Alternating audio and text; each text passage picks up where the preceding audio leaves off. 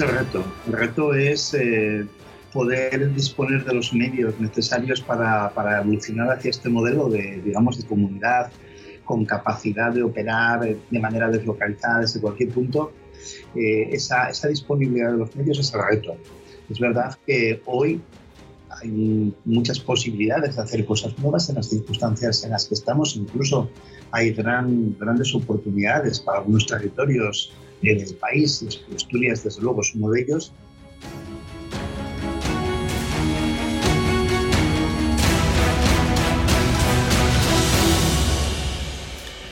Hola a todos y a todas. Bienvenidos y bienvenidas al programa número 18 del podcast de Asturias Power. Buenos días, buenas tardes o buenas noches en función del momento del día en el que escuchéis este programa. Yo soy Luis Hernández Valencia, iniciador e impulsor de Asturias Power. Hoy nos acompaña Higinio Iglesias, CEO en eBroker y consejero delegado de E2K. eBroker es una empresa situada en Pravia y que ha desarrollado una tecnología propia para el sector de los seguros. Más de 50 personas dan servicio desde sus oficinas en la Villa Praviana a más de 700 clientes nacionales e internacionales. Higinio se ha adelantado unas cuantas veces al tiempo tecnológico que le ha tocado vivir. Eso le ha permitido diferenciarse e innovar compitiendo con players muy importantes e internacionales. Su visión sobre Asturias es muy realista y transparente. Empezamos. ¿Qué tal, Higinio? ¿Cómo estás? Hola, hola, buenos días, Luisma. ¿Qué tal? Muy bien. ¿Y tú? Bien, bien, bien. Eh, con bueno, agradecerte que hayas aceptado esta invitación y, bueno, vamos a hablar eh, de eBroker, eh, del papel que juega una compañía como la vuestra dentro del, sector de los seguros eh, a nivel nacional e internacional y, seguro que nos vas a explicar con detalle pues, vuestra historia y, recorrido, ¿no? Así que nada, muchas gracias por tenerte aquí, Genio. Un placer, un placer compartir este rato contigo. Bueno, yo siempre, siempre que que inicio las entrevistas eh, dentro del, del, podcast de Asturias Power, eh, empiezo con la misma pregunta, ¿no? Empiezo preguntando eh, a nuestro invitado o invitada qué, opinión tiene sobre, sobre Asturias, ¿no? Si, si, cree que dentro del ecosistema que tenemos y de nuestra trayectoria industrial, empresarial, tecnológica o, o definámosla como la definamos, ¿Qué crees que podemos hacer o en qué podemos trabajar para, mejorar lo que tenemos y, construir futuro desde, desde, Asturias? Bueno, yo qué puedo decir de, Asturias, ¿no? Eh, no puedo decir nada malo, todo lo que puedo decir es bueno. De hecho, bueno, nuestra realidad es la que es, somos una, una comunidad que venimos ya durante muchos años intentando transformar nuestro modelo eh, obviamente, el Asturias de, la Ensidesa, de la UNOSA, ha dado paso a otras Asturias eh, que realmente, bueno, pues tenemos que, tenemos que pensar en, en, retejer ¿no? todo, todo el tejido que, que, en su día fue un tejido productivo importante. Hoy, pues, eh, Asturias es distinta. Asturias plantea una gran cantidad de posibilidades dentro de lo que es pues bueno, pues el nuevo entorno de economía, de economía digital, de sociedad digital.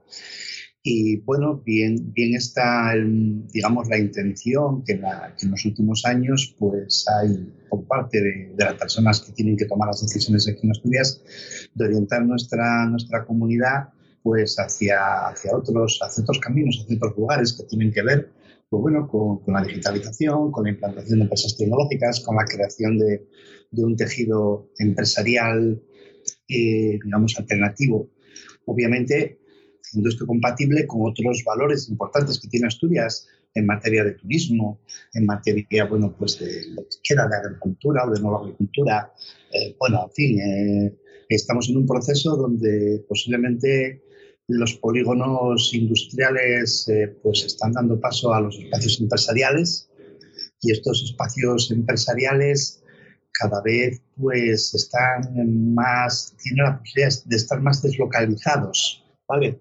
Esta, esta Asturias eh, deshabitada, bueno, deshabitada, vaciada, ¿no? Pequeña de, pequeñas poblaciones de entornos rurales que en los últimos años pues han ido menguando y cada vez eh, pues abandonándose más, eh, digamos, en favor de la concentración del centro de las grandes, de las grandes ciudades, Avilés, Gijón, Oviedo, la comarca, la zona minera, no la zona minera, lo que se llama zona minera, ¿no? Era, bueno, pues eh, ahora esta nueva, este nuevo escenario de, economía puede dar paso a otras oportunidades. Y de hecho, en los cinco meses, a propósito de toda esta situación eh, de crisis sanitaria y económica derivada de la sanitaria que estamos viviendo, pues eh, vienen a poner en valor algunas características de Asturias. Y será el momento posiblemente de reforzar esas intenciones a partir de esta nueva realidad que se plantea y donde aparecen conceptos como el, teletrabajo, la deslocalización, la búsqueda de ambientes más saludables. Eh, bueno, habrá que ir trabajando en esto. Entonces, mi opinión de Asturias, bueno, pues te digo, venimos de lo, venimos de lo que fuimos y tenemos que caminar a lo que necesariamente tendremos que ser. Eh, y bueno, eso, eso es lo que pienso. Sí, eh, mira, es, cierto, y además estoy completamente de acuerdo con eso que dices. Eh, yo estoy grabando este episodio hoy desde un nuevo espacio eh, en el que voy a empezar a trabajar a partir del 1 de agosto. Y, este espacio es un antiguo merendero en Somió, en Gijón, que se ha reconvertido en un espacio de innovación en el que eh, se incorporan empresas eh, de distinto ámbito eh, que comparten un espacio para, generar sinergias. el espacio en sí se llama La Pipa ¿vale? Y, estamos ubicados en el antiguo merendero de la Nieta en Gijón. No sé si lo conoces, pero bueno, si no lo conoces, pues te estás... Conozco, la zona. Bueno, pues estás invitado a, visitarlo porque es un sitio que, no deja indiferente a, la gente, ¿vale? Y, la, idea es que sea un polo también de atracción de conocimiento y de nexo unión de, empresas eh, asturianas o de afuera que quieran participar en proyectos conjuntamente. Entonces, en ese ámbito, yo creo que eso que acabas de decir de la deslocalización y de que más allá del valor que tienen, lógicamente, los, eh, los polígonos eh, tecnológicos o los parques tecnológicos que tenemos en Asturias, bien el de Llanera o bien el de, el de Gijón, que tienen importancia, pero sí es verdad que con esta situación que, como bien dices, estamos viviendo, eh, cada vez cobra más sentido esta, digamos, em, diversificación de espacios, ¿no? De donde puedas trabajar. Lo único que nos falta es eh, pues que las conexiones eh, sean buenas, ¿no? Es decir, al final, si tú estás en. vosotros estáis en Pravia, pero si yo quisiera trabajar desde Santianes de Pravia, donde, donde me bauticé y donde tengo parte de mi familia, eh, no sé si las condiciones eh, en Santianes, en ese pueblo, serían las óptimas. Lo desconozco, ¿eh? quizás ahora mismo las podríamos tener, ¿no? Pero, pero digamos que medios, medios y opciones hay, ¿no? Para ello, yo creo. Ese es, el reto. El reto es poder disponer de los medios necesarios para, para, evolucionar hacia este modelo de, digamos, de comunidad con capacidad de operar de manera deslocalizada desde cualquier punto. Eh, esa, esa, disponibilidad de los medios es el reto. Es verdad que hoy hay muchas posibilidades de hacer cosas nuevas en las circunstancias en las que estamos. Incluso hay gran, grandes oportunidades para algunos territorios eh, del país. Asturias, desde luego, es uno de ellos pero necesitamos poder garantizar eh, un modelo de, comunicaciones eh, eficiente. Es verdad que hay mucho, hay mucho que trabajar en eso y las infraestructuras que garantizan el desarrollo eh, hoy no son las bien, ¿no? También son las que eran antes, las autopistas, las, las carreteras, las vías férreas. Hoy estamos hablando de otra cosa, sin, sin menoscabo de lo anterior, ¿vale? Pero hoy, mira, eh, ir de Pravia, ir de Pravia a Oviedo por la autopista de, por la autopista, por la autovía del interior, la, la, la, espina por Colombiana, eh, bueno, pues tanto un serio problema. Es que no puedes mantener una conversación telefónica hasta Oviedo. Vas a meter en unos túneles y te pierdes la señal. Es, inaceptable que hoy en un túnel se pierda la señal de telefonía. ¿De qué sociedad digital estamos hablando?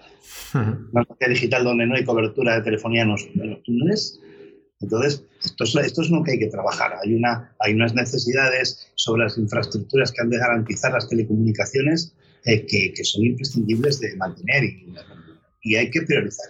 Eh, hay, que, hay que priorizar sobre todo en materia de garantizar, de garantizar esto las telecomunicaciones.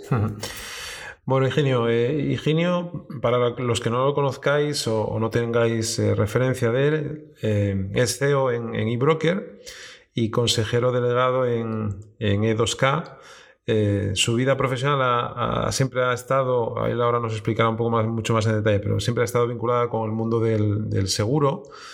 Y, Ingenio, siempre pregunto también a, los invitados eh, por su historia, ¿no? Es decir, por, sus inicios, dónde ha nacido, eh, cuál ha sido su formación, eh, qué cosas le han llevado a, donde está ahora, digamos, posicionado como, empresario. Así que, ¿qué nos cuentas de, del Ingenio pequeño que fue creciendo, que se convirtió en, adulto y que ha conseguido pues, construir una empresa... Mm, de referencia en el mercado nacional e internacional en un ámbito muy concreto. Pero cuéntanos un poco más de, tu infancia y de tus inicios y, cómo has llegado pues, a construir, eh, en este caso, eBroker desde, desde Pravia. Bueno, como, como, muchas, como muchos casos ¿no? y muchas, eh, muchas realidades que hoy puede haber en el, mundo de la empresa, eh, pues lo nuestro, mío, mío en relación con lo nuestro, ¿no? Eh, ha sido algo pues circunstancial, ¿vale? como muchas cosas casual, pero bueno, a veces las cosas casuales son las que mejor, las que mejor pintan. Eh, yo realmente, bueno, yo me formé, eh, me formé como graduado social y, en, en, aquellos tiempos en el que los graduados sociales estudiábamos en la universidad, en, en la facultad de Derecho, ¿vale? Y, bueno, a mí nadie me, nadie me podía anticipar, yo me podía imaginar que acabaría así, ¿no? Eh, realmente cuando terminé, cuando terminé, pues bueno, junto a un par de abogados y otro par de grados sociales montamos una asesoría y en aquella asesoría, pues un buen día se presentó una compañía de seguros y dijo, no, nos vendría bien llevar aquí los seguros para de alguna manera tener un complemento a la actividad yo que era el más joven de, todo el grupo, mm, cogieron la carpeta de los seguros y me la pusieron encima de la mesa y dijeron, eso te vas a dedicar tú, que eres el más joven y el último que has llegado aquí. El marrón, para ti, ¿no? Sí, el marrón para mí. Y entonces yo cogí aquello y bueno, como había que hacer algo y no estaba yo muy para exigir en aquel momento, ¿no? Por mi juventud, pues me puse con ello. Y bueno, aquello que empezó de esa manera, pues me llevó en el tiempo por, por, por, simplificar, ¿no? Y no contar una historia muy larga. Me llegó a estar, a estar relacionado con ese sector. ¿De qué, de qué, año, estamos, ¿De qué año estamos hablando, Ingenio? Estamos hablando del 80, antes del 90, estamos hablando del 86, 87, por ahí aproximadamente. En el 90, en el 90 fundé, fundé mi correduría de seguros y esa correduría de seguros que fundé en el 90 me, bueno, me metí en el mundo del seguro finalmente, algo que me gustó, la verdad. el, marrón, el marrón pasó a negocio. Sí, sí, el marrón resultó que, bueno, mis conocimientos universitarios y académicos me venían bien para la disciplina, porque el mundo del seguro tiene una parte formal, jurídica y tal interesante, y la verdad es que me gustó me gustó y yo era una persona muy, muy inquieta con, todo, con, todos los, con todos los temas tecnológicos. Aún recuerdo la primera discusión que tuve con mis socios fue por comprar una máquina olivética que escribía sola, prácticamente, que tenía memoria y grababa los textos. Entonces, bueno, mi inclinación por, por el tema de la tecnología y modernizar los procesos en, en, los negocios siempre estuvo ahí. Y bueno, de hecho, aquí yo me metí en el mundo del seguro y fundé una, como decía, mi correduría en el año, una correduría local de pueblo, en Pravia, en el año, en el año 90, en diciembre del año 90. Eh, aquello, pues, resultó que en el año 93, tan solo tres años después, conocí otros corredores de seguros. también por circunstancias, por momentos coyunturales y porque la industria bueno, planteaba cambios y estaba en un proceso de transformación y junto a otro pequeño grupo de corredores nos conocimos y decidimos intentar hacer algo en cooperación, trabajar juntos, eh, cooperar empresarialmente. Y, pusimos el foco de la cooperación allá por el año 93, entre otras cosas, en, intentar dotar a nuestros negocios de medios tecnológicos pensando que la tecnología iba a ser algo que iba a jugar un papel muy importante en el desarrollo de nuestra actividad en el sector. Y así empezamos. Algo, algo que en aquella época no era habitual. O sea, que, seguramente que chocasteis o, os enfrentasteis también a retos de adaptación. O sea, pues, fue, un momento, un momento en el que, bueno, el sector, el sector asegurador es una parte muy importante de la economía española. Hoy son, eh, son eh, es un 5,5 del PIB, eh, realmente. O sea, estamos hablando de, de 60 y pico mil millones de, euros de negocio. O sea, que es un sector en el que pasan muchas cosas y, y realmente siempre está en una constante transformación. Y de aquella estaba, estaba comenzando esa transformación. Estábamos pasando, como yo digo, de los papeles a los PDFs y nosotros en aquel momento vimos la necesidad de que lo que nosotros representábamos, que era la distribución aseguradora, pues se pusiera las pilas desde el punto de vista tecnológico, porque no podíamos seguir con papeles. Teníamos que ganar eficiencia. Y estamos hablando de que esos planteamientos los estamos formulando en el año 93. Esto, esto es muy, muy atrás ¿eh? para tener una visión de ese tipo desde el punto de vista empresarial una de las primeras cosas que nos propusimos fue buscar un sistema informático para de alguna manera poder eh, cooperativizarlo, ¿vale? E intentar negociar entre un grupo de corredores un sistema informático. Y lo que sucedió fue que no encontramos con mi inquietud y mis requisitos de aquellos desde un punto de vista de lo que necesitábamos o debíamos de disponer, no encontramos en, el, en la industria, en el sector, nada que de alguna manera nos diera satisfacción global a lo que queríamos. Y claro, y en aquel momento solo se nos ocurrió la locura de decir, de decir bueno, si no lo encontramos, lo vamos a hacer. Yo en mi correduría tenía un pequeño programa informático ¿eh? que yo utilizaba mentalmente como referencia de lo que teníamos que tener para poder trabajar mínimamente. Y a mí aquel grupo de Corredores Unidos me daba la, me daba la, un poco la esperanza de que, de que unidos podíamos construir algo más, más, eh, más mejor, por decirlo de alguna manera. Y nos entró aquella locura y dijimos, bueno, había un corredor, un gran amigo mío que desgraciadamente falleció, Roberto Artox, que era un corredor catalán, un catalán emprendedor, un tío muy inteligente, muy, muy, muy bien dotado. Y me dijo, genial, nada, vamos a coger, vamos a coger tu software y vamos a, en torno a él hacer un desarrollo, tú vas a liderar este tema, que eres el que tienes las ideas y tal. Y, y, nos pusimos a trabajar en ello. Y ahí estábamos hablando, esta discusión nos llevó desde el 93 a 97, 98, claro, estas cosas no se deciden rápido. no, y más que tienes que encontrar una, entiendo que, vosotros, lógicamente, no erais en aquel momento una empresa tecnológica y, tenéis, y, tenéis que buscar a alguien que os ayude o, crear un equipo interno. No sé cómo fue esa fase inicial. Lo, creamos todo de cero. Lo que, sí es verdad, encontramos aquí una empresa madrileña de tecnología que se llama TransTool, que nos ayudaron, nos echaron una mano ahí en algunas cuestiones, pero bueno, básicamente lo hicimos todos nosotros. Eh, empezamos en una guardilla en Pravia, provisionalmente, yo a tiempo parcial, a ver si lo que teníamos en la cabeza se materializaba. Y en cuanto empezamos con la iniciativa, es verdad que rápidamente se enteraron otros corredores que había por España y nos dijeron, oye, estáis trabajando en un software, un software para corredores, oye, estamos interesados, cuando tengáis algo que se pueda ver, estamos interesados en verlo.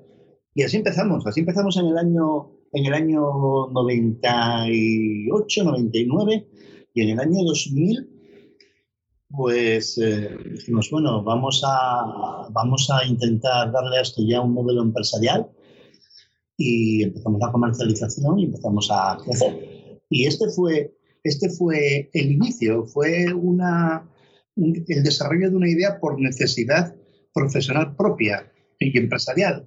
Y fue, bueno, pues conocíamos las necesidades que teníamos y nos propusimos crear las soluciones que nos, que nos apoyaran. La verdad es que en aquel momento teníamos ideas en la cabeza muy innovadoras, muy disruptivas para aquel momento, y eso en el sector asegurador llamó la atención. Y claro, en el sector asegurador hay que pensar que hay grandes multinacionales con mucha capacidad, que también es cierto que nos ayudaron y nos echaron una mano porque, bueno, vieron que una parte de su industria, que era la distribución, estaba haciendo, pues, estaba intentando modernizarse. Y cuando tú tienes unos canales de distribución que ves que son proactivos en la modernización, en la eficiencia, pues hombre, te interesa.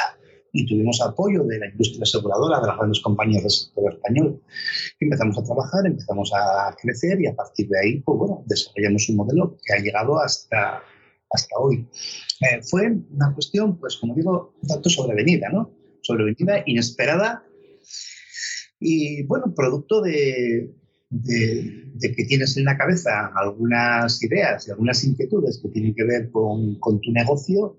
Y bueno, yo como tenía esa inquietud en torno a la tecnología, pues por ahí caminamos y empujamos y, y aquí hemos llegado hoy y esperemos, esperemos salir, porque otras necesidades, otras circunstancias, pero bueno, esperemos, esperamos. Seguro, pero eso que dices tú sobrevenido, yo no estoy tan de acuerdo que sea sobrevenido. ¿eh? al final uno tiene, em, encuentra unas necesidades en el camino o unas eh, falta de, soluciones apropiadas para su negocio y tiene dos opciones, buscarlas, como tú bien dices, eh, y no había, y otras son lanzarse a la piscina y, crearlas él, ¿no? en este caso, eh, lógicamente, además dices que, hay unos grandes Mm, jugadores en, el sector de los seguros por todos conocidos, eh, grandes, grandes marcas, organizaciones monstruosas que además eh, se están reconvirtiendo también, lógicamente, digitalmente, unas más avanzadas, otras menos. Pero, por ejemplo, bajando a lo más básico, para que la gente lo pueda entender, que no todos somos expertos en seguros, eh, una correduría entiendo que es un profesional que aglutina Em, seguros de distinto tipo, de distintas compañías y que se los ofrece a su cliente? Bueno, sí. A ver, el, mercado hoy podemos verlo, podemos ver, podemos definirlo desde la realidad actual, ¿no? Eh, la industria del seguro es, una industria multicanal. Es decir, eh, las empresas de seguros son empresas de servicios, básicamente, ¿vale? Aseguradoras, y tienen que llegar con sus productos al mercado a través de distintos canales. Eh, son, es una actividad que está regulada, no es una actividad libre. Es decir, eh, la, actividad, la, actividad, aseguradora está regulada por el Ministerio de Economía a través de la Dirección General de Seguros y Fondos de Pensiones, y hay una serie de normas legales que establecen el marco regulatorio.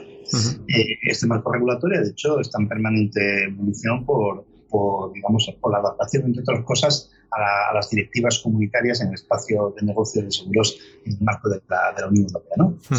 y, y, bueno, pues dentro de este modelo multicanal que tiene la distribución aseguradora, hay, un, hay una figura, que es la figura de la mediación, ¿vale? La mediación como tal, que agrupa agentes y a corredores, porque bueno, multicanalidad se, entiende, operadores de banca de seguros, eh, plataformas de distribución, bueno, hay distintos, distintos entornos de operación, ¿vale? O las propias, las propias compañías que venden directamente sus, sus productos. Sí, hay compañías en venta, en venta directa. Bueno, ahora con la nueva regulación de distribución esto tiene sus peculiaridades, pero efectivamente también hay compañías que venden directamente, plataformas de Internet, comparadores, hay un montón de, un montón de canales. Bueno, pues los, los corredores realmente son una figura profesional que tiene la capacidad tiene la capacidad y la obligación de distribuir de manera objetiva e independiente eh, contratos de seguros para sus clientes de acuerdo con las posibilidades que ofrece el mercado diverso de aseguradoras. Un corredor de seguros es un profesional independiente. Un profesional independiente que la ley le atribuye una serie de requisitos que ha de cumplir y le atribuye un marco en el que puede operar como, como distribuidor de seguros siempre de manera objetiva e independiente, que es todo lo contrario que un agente de seguros. Un agente de seguros puede trabajar para, bueno, puede trabajar, trabaja para una compañía exclusivamente o en algunas circunstancias para varias compañías, pero siempre con sujeción depende sea exclusivo o vinculado, pero siempre con sujeción a la, digamos, a la instrucción y a la dirección de comercialización de las entidades aseguradoras. No son independientes. Los que son independientes por ley son los corredores de seguros. El corredor de seguros tiene que ser, bueno, de hecho un corredor de seguros técnicamente no podría ni hacer publicidad de una compañía de seguros de sus oficinas, porque se le, se le, se le supone eh, una independencia se le supone y se le obliga a una independencia y una objetividad a la hora de recomendar a un consumidor el seguro que más le interesa. Entonces, esa es, esa es la figura eh, que, que, digamos, bajo la que se mete el paraguas del corredor. En España hay 5.000 aproximadamente. Hay 5.000 que dependen es a nivel de supervisión, dependen bien de la, de la Dirección General de Seguros a nivel central o dependen de las comunidades autónomas en cuanto a que la gran mayoría de ellas tienen las competencias transferidas en materia de supervisión. Entonces, el corredor de seguros es independiente, puede trabajar con las compañías que estime oportuno y claro, eso le produce como empresa unas necesidades operativas. Y la tecnología, en ese, en ese, digamos, en esa combinación de necesidades empresariales y profesionales que de alguna manera agrupan la forma de, funcionar, de, actuar de un corredor o correduría de seguros, sea físico o jurídico, le requiere tener una, base tecnológica importante. Oye, y eh, bueno, queda claro, ¿vale? Yo creo que queda muy claro la, explicación y, lo que es eh, eh, vuestro trabajo. Eh, pero llegamos al año 2000, eh, a, ese lanzamiento de, negocio vinculado a un desarrollo tecnológico propio. ¿Cómo ha evolucionado eso? Porque lógicamente dices que nacisteis en una guardilla, empezasteis ahí a, darle caña, a pensar, a ver si eso era viable, si no, a desarrollarlo. Ahora ya sois una empresa consolidada después de todo este tiempo, eh, con un bueno, con un nivel de contratación y de talento dentro de la compañía alto. Em, eh, ¿Cómo habéis evolucionado en todos estos años? Eh, ¿Cómo habéis crecido? Em, ¿Cómo habéis aumentado vuestro rango de servicios, vuestras alianzas, la fase de internacionalización? Bueno, mm, cuéntanos un poco sobre esa parte. Bueno, sí, la, realidad es que todo eso que empezó en el año 2001 Guardilla, un poco en, torno a todo este, todo este mundo asegurador ¿no? y de los corredores de seguros, pues nos ha traído a hoy. Hoy somos, hoy somos una, una empresa en la que obviamente estamos aquí en Pravia y somos unas 50 personas aproximadamente 50 personas eh, organizadas en distintos ámbitos. Somos una empresa orientada a producto. Nuestro producto es un RP, un RP de, gestión empresarial especializado en lo que es distribución aseguradora. Eh, nuestro producto atiende las necesidades empresariales de los corredores en una conexión automatizada con toda la industria aseguradora española, hasta las principales aseguradoras del sector, conectadas con nuestro entorno de RP. Y y bueno, pues eh, tenemos hoy una, una, cartera de clientes en España que ya supera a las 700 empresas, que mm, visto en cuota de mercado, pues es muy relevante porque, como te decía antes, nuestra cuota de nuestro mercado potencial está en una lista escrita. ¿eh? Realmente eh, se, se conoce, es una actividad regulada tenemos 700 pymes aproximadamente de distribución de seguros que forman parte de nuestra cartera de clientes. Eso es, una representación muy importante porque esas 5.000 personas de las que te hablo hay microempresas, pymes, pymes grandes, gran empresa, ¿vale? Un corredor es un corredor de pueblo y es eh, AON, ¿vale? O Mars o Willis. También son corredores, eh, tamaño ya multinacional. Entonces, hoy tenemos un mercado compuesto de manera muy diversa por clientes de distinta tipología en España. Tenemos presencia prácticamente bueno, en, todo, en, todo, en todo el estado de manera bastante, bastante repartida. Y desde el año 2015, pues hemos también, hemos también eh, empezado a hacer algunas operaciones a nivel internacional. Eh, el, idioma y nuestra presencia en Internet a través de las redes sociales y de nuestros sitios web y demás, pues bueno, tiene una propagación importante, sobre todo en el ámbito de América Latina, y hemos tenido mucha demanda de, de nuestro producto para esos mercados. En el 2015 hemos entrado en Perú. En Perú tenemos, no vamos a los mercados a implantarnos a nivel de distribución local, sino que vamos a los mercados cuando se plantea una operación interesante con un cliente que realmente nos merece, nos merece estar allí con él. Y bueno, pues hemos empezado a operar en Perú, tenemos algunas oportunidades por otros países que estamos viendo, solamente realmente damos el paso cuando, cuando vemos que la operación es clara. Y también ah, desde hace dos años hemos, hemos comenzado a dar soporte a algunas entidades europeas ¿vale? sobre todo eh, del este de Europa. Eh, ahora estamos desarrollando un proyecto interesante con una, una, principal compañía de seguros de Bulgaria para España, donde les estamos dando soporte a, digamos, a la red de corredores en España para la distribución de sus productos. Bueno, vamos haciendo cosas. ¿eh? Vamos haciendo cosas siempre sin perder el foco de que lo que nuestro foco principal es el mercado, el mercado español. Nacional.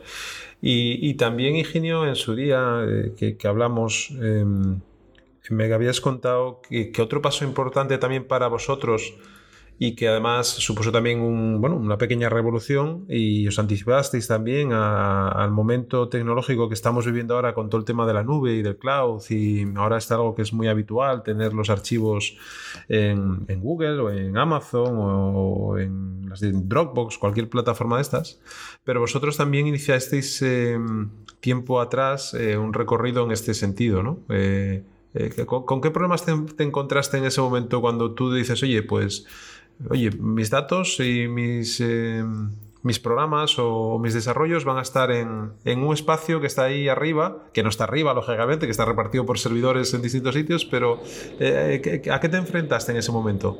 Sí, bueno, una, una, una tónica siempre, un, factor que ha sido muy característico de nuestra actividad ha sido siempre eh, la innovación, pero la innovación eh, de manera natural, ¿vale? De manera natural. En nuestro producto, que es un RP, ha ido pasando por distintas fases. Y sí es verdad que siempre nos hemos ido anticipando a un poco de manera natural a lo que estaba por venir. Eh, nuestro RP se, fue, se fue a lo que era una arquitectura puramente web, pues hace casi una década, que eso es una auténtica cosa extrañísima, ¿vale? No, no sé cuántos RPs hace una década que están desarrollados en, bajo una arquitectura web y desde hace, no te lo puedo, no, no te lo puedo decir, pero desde, desde hace por lo menos eh, cuatro años o cinco años estamos comercializando nuestra aplicación en un modelo, en un modelo de nube. Eh, realmente tenemos una, bueno, ahí también ha influido mucho nuestra, nuestra estrecha relación con, con, un operador de telecomunicaciones local asturiano. Lo puedes eh, decir, ¿eh? Se puede decir, aquí se pueden decir nombres. Sí, sí, lo, iba a decir, siempre lo digo. Y ellos saben que siempre lo digo porque es verdad. En el año 2006, creo que fue aproximadamente, Pravia estuvo fue también uno de los factores que contribuyó a que todo esto se montara aquí. Pravia eh, participó en un proyecto Pista Cable, que fue una de las iniciativas de aquella, creo que era el Ministerio de Fomento, del Ministerio de Ciencia y Tecnología, que impulsaron, de acuerdo con Fomento, impulsaron la implantación de fibra óptica en, poblaciones pequeñitas y Telecable presentó un proyecto para Asturias, creo que presentó un par de ellos, sí, que salió fue el de Pravia. Y entonces, en el año, en el año creo que fue el 2006, en Pravia se desarrolló el proyecto Pista, Pista Cable, y aquí hubo una inversión muy importante en cableado de, cableado de fibra óptica. Aquella estaba al frente de Telecable Roberto Paraja, estaba, estaba Melquiades, estaba un montón, Antonio Retana, había un montón de gente que, con la que tuvimos una buena química personal y nos ayudaron. Tengo, tengo un gran... Siempre, siempre, siempre he tenido, o sea, tengo un gran aprecio por, por Roberto. Eh, Roberto nos echó una mano y, le contábamos historias y, y decía, bueno, venga, vale y nos pusieron fibra óptica y nos pusieron esto y nos pusieron lo otro y nos dejaron espacios nos dejaron espacios para hacer para cacharrear en sus, en sus, en sus CPDs cuando realmente no existía ni la nube no existía nube, pero necesitamos un montón de aplicación para que la vieran no sé dónde, y dejándonos un espacio en un CPD, metíamos ahí una máquina. Bueno, hicimos cosas así un poco extravagantes, ¿no? Eh, con Telecable. Y bueno, a raíz de todo eso, pues fuimos tomando una relación que nos ayudó mucho y, nos fuimos a la nube de una manera natural. Y hoy, pues bueno, hoy ya es, Euskaltel, ¿no? Telecable y Euskaltel hoy son nuestro principal proveedor de, de, infraestructura de, digamos, de cloud. También tenemos trabajado con Telefónica y otras marcas. Pero bueno, es verdad que esa, esa afección a esa primera marca empresa que te echó una mano sigue ahí. Y, y continuó mucho eso, realmente. Eh, nos fuimos a la nube, llevamos la aplicación a la nube, primero la convertimos en web, luego la subimos a, unos servidores virtuales, luego nos dijeron, esto se llama la nube. Bueno, pues vale, se llama la nube. Y, las, cosas, fueron así. ¿Eh? ¿Y los, ¿Y los retos a los que os enfrentáis ahora eh, como compañía a nivel de... no, sé, por ejemplo, si habéis si habéis eh, notado en vuestro sector, en, en, en eBroker en particular, habéis tenido que tomar alguna decisión vinculada a la situación del COVID o, no. Eh, y, aparte de eso, pues con qué retos eh, se enfrenta Ingenio como responsable de la compañía en hacerla crecer, en evolucionar, en mejorar, en centrarse en sus clientes, en sus productos. Había unos retos antes al COVID y habrá posiblemente unos retos, no sé si es después del COVID o durante el COVID, ya veremos. Eh, había unos retos, antes teníamos unos retos y los retos era continuar con la innovación, continuar eh, intentando entrar en mercados nuevos, sobre todo en la parte, en la parte de mercado latinoamericano. Teníamos algunas ideas interesantes de, de acceder a esos mercados a través de la comercialización por Internet. Bueno, teníamos cosas en la cabeza que seguimos teniendo, pero es verdad que esta situación que nos ha, hecho, nos ha echado todos a casa, es una situación que va a ser necesario seguir, de cerca y tenerla en cuenta. Eh, en la industria del seguro, que es en la que nosotros estamos como proveedores tecnológicos, eh, es una industria muy resistente a lo que son los momentos de crisis. Ya lo fue en la pasada crisis económica. Lo que pasa es que eh, ahora estamos en una situación que realmente no sabemos el impacto que va a tener.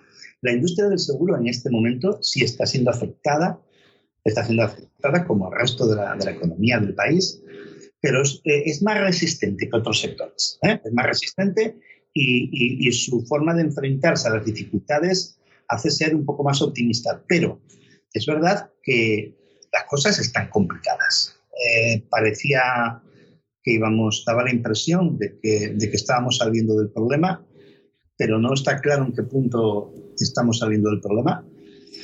y, esto, y esto tenemos que ver qué sucede, ya no digo muy allá, en las próximas semanas. Eh, si mientras la crisis económica, eh, perdón, mientras la crisis sanitaria no tenga un enfoque que genere confianza real y genere un escenario para poder trabajar de manera segura, eh, todo lo demás va a estar cogido con alfileres. Eh, está claro que no podemos entrar en la discusión de o morimos de virus o morimos de hambre, no podemos entrar en esa discusión, porque eso es una discusión bizantina. Eh, realmente es cierto que la economía no se puede parar, pero también para mí es cierto que no se puede construir la economía sobre unas bases de salud débiles. Y eso mm, es así. Y lo que construíamos sobre terreno eh, digamos, pantanosos, se nos acabará hundiendo. Entonces, eh, es verdad, la economía no se puede parar. Si la economía se para, pues nos vamos al carajo, pero nos iremos al carajo más si no resolvemos el problema sanitario que le dé a la economía y a la sociedad un sustento para crecer encima. Y, y esto está por ver. Eh, ahora, mismo, ahora mismo la situación es incierta. No sé hasta qué punto vamos a retroceder, si vamos a retroceder mucho o no. De hecho, no se esperaba que agosto fuera un mes que planteara incertidumbre de una manera tan acentuada. Se pensaba que esto podría plantearse a la vuelta estacional o se finales de septiembre, octubre. No, estamos entrando en agosto y estamos con problemas. Y aquí en Asturias, dentro de lo que cabe, pienso que por una buena gestión y también por circunstancias especiales que, que condicionan la situación de nuestra comunidad autónoma desde el punto de vista de dónde estamos, cómo estamos, climatología, etcétera, etcétera. También eh, el peso que tiene el turismo y este tipo de cuestiones, que tampoco es excesivamente acentuado, nos, nos está dando una situación de ventaja. Pero esta situación de ventaja se puede disolver en un momento porque realmente ya vemos lo que pasa. Uno que viene de Barcelona, uno que viene de México, uno que viene de otro sitio. Hay una, hay una incertidumbre sanitaria que está por ver si se va a resolver con la llegada de una vacuna o con unos medios, eh, digamos, de, tratamiento, no lo sé. Ahora, todo esto condiciona, condiciona los planes. Nuestros planes, nuestros planes era comenzar eh, una desescalada del equipo. Llevamos trabajando las 50 personas en casa prácticamente desde, desde el principio, desde el inicio del estado de alarma. la idea que teníamos ahora era comenzar a desescalar poco a poco hacia la oficina, pero no lo tenemos claro. No lo tenemos claro. Entonces, bueno, vamos a, vamos a llevar un pequeño grupo de gente para probar los protocolos, para probar las formas de operar en este entorno, pero hay incertidumbres. ¿Y los planes que tenemos, los retos que tenemos? Bueno, pues los retos que teníamos siguen ahí, pero creo que va a haber nuevos retos, porque si tenemos que definir un modelo de desarrollo en este contexto, pues habrá que, habrá que revisar muchas, muchas cosas. Y eso que nosotros, por nuestra actividad y por nuestra forma de funcionar, somos una empresa que podríamos prácticamente operar en toda nuestra amplitud en un sistema, un sistema de teletrabajo. No digo de teletrabajo, digo Virtual. Virtual. ¿eh? virtual. Lo del teletrabajo tiene para una discusión aparte. Sí, sí. Y, complicada, y complicada. ¿eh? Sí, sí, porque a mí que me toca también el, conciliar eh, las circunstancias personales de cada persona, ¿no? De cada grupo familiar. Eh, es decir, si, si, si, tu mujer, si las, las dos personas trabajan, eh, si tienes hijos en función de la edad de esos hijos, eh, si tienes, lógicamente, espacios en tu casa para preparados para desarrollar ese trabajo. Bueno, es lo que tú dices, da para, da para mucho, para mucho, para mucho que hablar ahí. ¿y, ¿y, qué papel ingenio juegan eh, las personas dentro de eBroker, dentro de la compañía. Yo soy siempre un defensor de, la persona como canalizador y catalizador de conocimiento y de, y de, empatía y de progreso. Eh, lógicamente en el camino te encuentras muchas cosas, pero mm, soy un ferviente defensor de la persona. Em, ¿Para ti qué papel juegan las personas dentro de la compañía? Las, mira, todos somos las personas en todos los ámbitos. En el mundo empresarial no es distinto. Tú estás construido, tú son las personas. Entonces, eh, ahora se llama talento, se llama, bueno, se llama de muchas cosas, pero la realidad es que las personas son lo que definen una organización. Depende, depende cómo tú eh, construyas los equipos, cómo tú generes una cultura ¿eh? de empresa, cómo tú mm, montes tu chiringuito, por decirlo de alguna manera, con las personas, eh, al final definirá lo que tienes. El papel que juegan las personas en, nuestra organización, en mi empresa, es, esencial. De hecho, hemos ido, hemos ido creciendo uno a uno. Hemos ido creciendo uno a uno y es verdad que, bueno, llega un momento en el que tienes una comunidad de personas diversa, diversa, plural, donde hay hombres, donde hay mujeres. En nuestra empresa las mujeres siempre han tenido un papel importantísimo. No hace falta tener ningún tipo de, reivindicación especial. ¿vale? Las mujeres en, nuestra empresa siempre han sido fundamentales, han sido líderes, han sido eh, gente que ha participado, ha tenido responsabilidades, ha tenido reconocimiento y, bueno, no, no, no, entramos en ese, en ese debate porque ese concepto está muy, muy asumido desde siempre. Y son personas en general que, bueno, pues que, que han, han, de alguna manera, eh, hemos creado un entorno donde las decisiones es muy, son muy horizontales, eh, no, existe, no existe un concepto empresa-trabajador como tal, existe un concepto eh, intereses individuales, intereses eh, realmente nos consideramos un equipo comprometido con lo que hacemos, creemos que todos aportamos un valor, que producto de ese valor y de la riqueza que producimos, pues obviamente existen unos beneficios personales para, para nuestra forma de vida y el trabajo también forma parte de nuestra forma de vida. Eh, y, y, lo hacemos de una manera alegre y, bueno, como, como, cualquier familia. Hay momentos buenos, momentos malos, momentos en los que discutes, momentos en los que te lo pasas bien. Eh, bueno, estamos, y lo, y, digo, y lo digo en general porque creo que es el sentimiento mayoritario de muchas de las personas que trabajan conmigo. Obviamente, no puedes pretender que en una comunidad todo el mundo ¿eh? Eh, vea las cosas de la misma manera, sobre todo según vas creciendo, pues eh, la diversidad en el pensamiento se amplía, ¿no? Pero sí hay un, núcleo que es el corazón de, este de broker que participan de esa idea y somos las personas las que lo hacemos. Somos una organización muy horizontal. Muy bien, Ingenio. Oye, pues em, nada, por no robarte más tiempo, eh, lo primero, bueno, darte las gracias por, por, este rato que nos has dedicado a explicarnos qué es eBroker, eh, cuál es vuestra historia y cuál es tu historia también particular y personal. Eh, con lo cual, muchas gracias. Y, yo siempre digo que mm, lo, que me, lo, que más me gusta de, Asturias Power es poner en valor a personas y a profesionales asturianos que, que no, no, es, eh, que no son fruto, fruto de un día, ¿no? Que, que, detrás de un profesional o de un proyecto empresarial siempre hay una historia, hay un esfuerzo, hay un tesón, hay un, como tú acabas de decir, de la familia, ¿no? Buenos, malos momentos, eh, las cosas seguramente que no te han sido nada fáciles, estoy completamente seguro que nadie te, te ha puesto la alfombra roja para que fueses pisando esa alfombra y discurriendo por ella de manera eh, plácida. Eh, entonces, bueno, pues simplemente darte las gracias por, también por generar negocio en, nuestra región y en una localidad que no es ni Gijón, ni Oviedo, ni Avilés, ni La Freguera, eh, sino que es Pravia. Eh, que, genera valor en, una en, una comunidad, en una comarca tradicional también y con su historia y yo creo que eso siempre es de, de agradecer, con lo cual pues nuevamente gracias Higinio. Sí, bueno, yo también te, te, agradezco la oportunidad de... Siempre nos viene bien contar nuestra historia, ¿vale? Podríamos...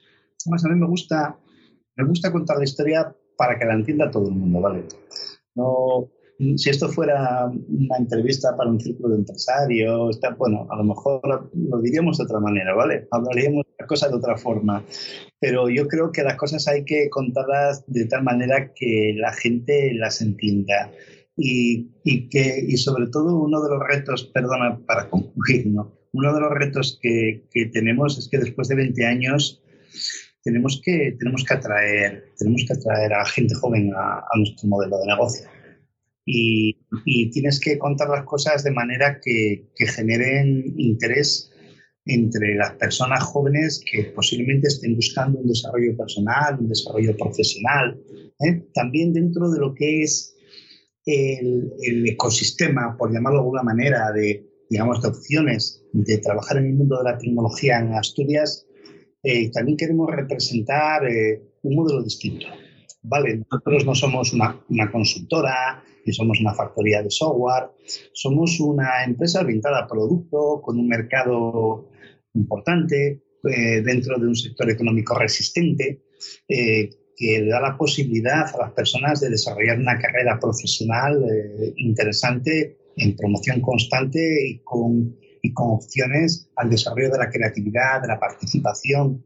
Eso también lo queremos poner en valor. Y contarlo, contarlo nos va bien, ¿vale? Nos va bien porque nos interesa, nos interesa que la gente lo conozca. Sí, y nosotros reflejarlo, pero yo creo que fíjate que aparte de todo ese valor que estás trasladando, yo creo que cobra mucho más sentido en la situación que estamos viviendo, porque también estás demostrando que un proyecto que se inició hace 30 años, eh, de una manera, como tú dijiste, casual, cuando te pusieron el marrón encima de la mesa y te dijeron ahí, toma ingenio los seguros y mira a ver si qué podemos hacer con esto, de una idea eh, has construido un negocio y lo has construido eh, a tu manera y, trasladando lo mejor de ti y poniéndolo valor desde un sitio que lo, digo, no, no, es un sitio donde mm, seguramente muchas personas decidieran poner una empresa, ¿no? Tú lo has puesto en tu pueblo, en tu zona, lógicamente has contado con distintas ayudas o casualidades, como tú también has dices, que han, que han pasado en el camino, pero coño, yo creo que eso